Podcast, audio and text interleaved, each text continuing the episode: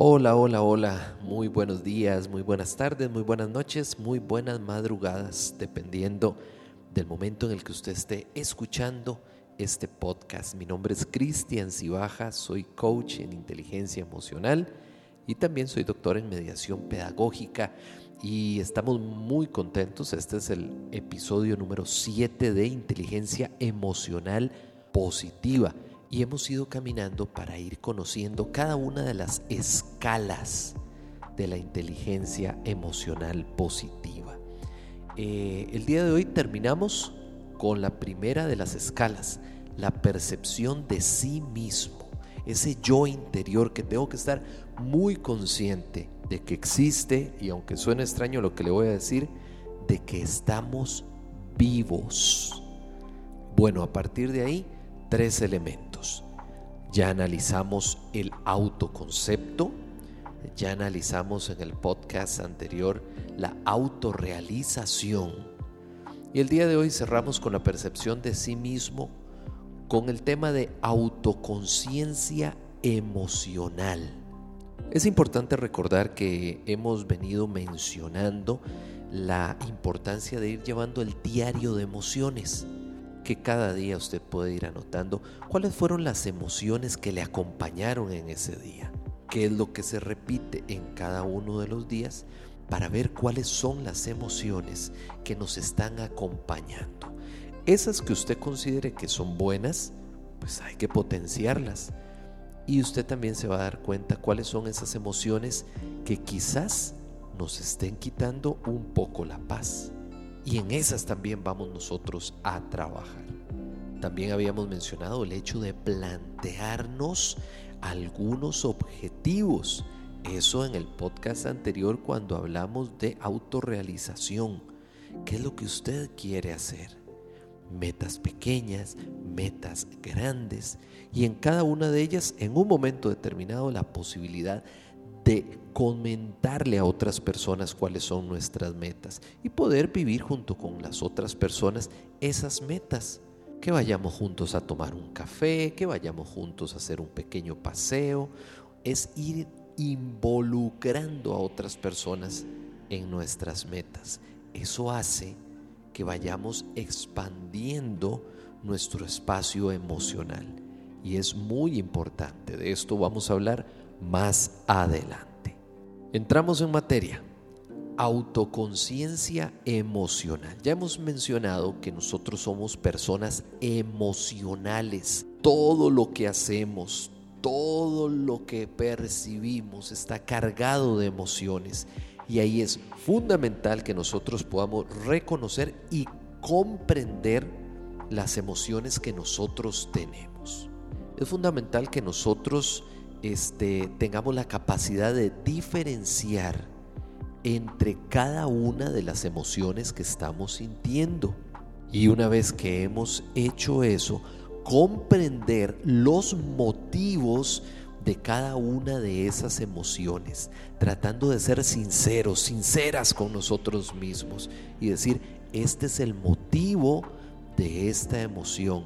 Y a partir de esa emoción hay un impacto impacto que es directo sobre los pensamientos que tenemos y sobre las acciones que realizamos. Hay que estar muy atentos. Una persona con baja autoconciencia emocional se sorprende de las reacciones de los demás. Todos somos personas únicas e irrepetibles. Todos tenemos reacciones que se dan a partir de de mi cultura, de mi historia, entonces es importante aprender a aceptar que todos reaccionamos diferentes. No nos afanemos tanto con esto. Y a partir de estas reacciones, a veces malinterpretamos a los demás. Y las personas nos malinterpretan. Una persona con alta autoconciencia emocional relaciona sus sentimientos con las causas adecuadas.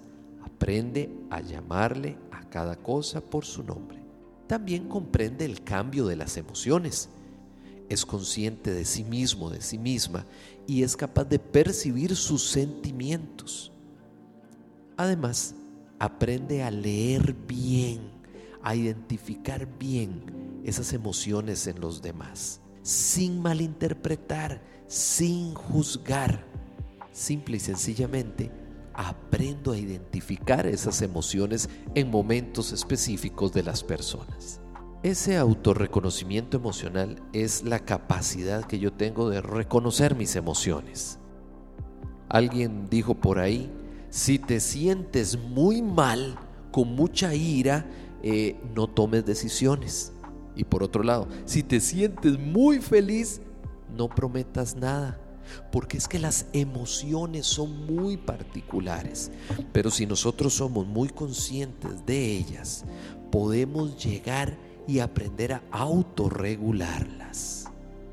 Vean qué interesante porque hay dos conceptos que tenemos que tener claros. Las emociones son mis reacciones que suceden de manera espontánea. Esas son mis emociones, esas son las que estamos tratando de identificar y controlar. Y por otro lado, los sentimientos son la interpretación que hacemos de esas emociones.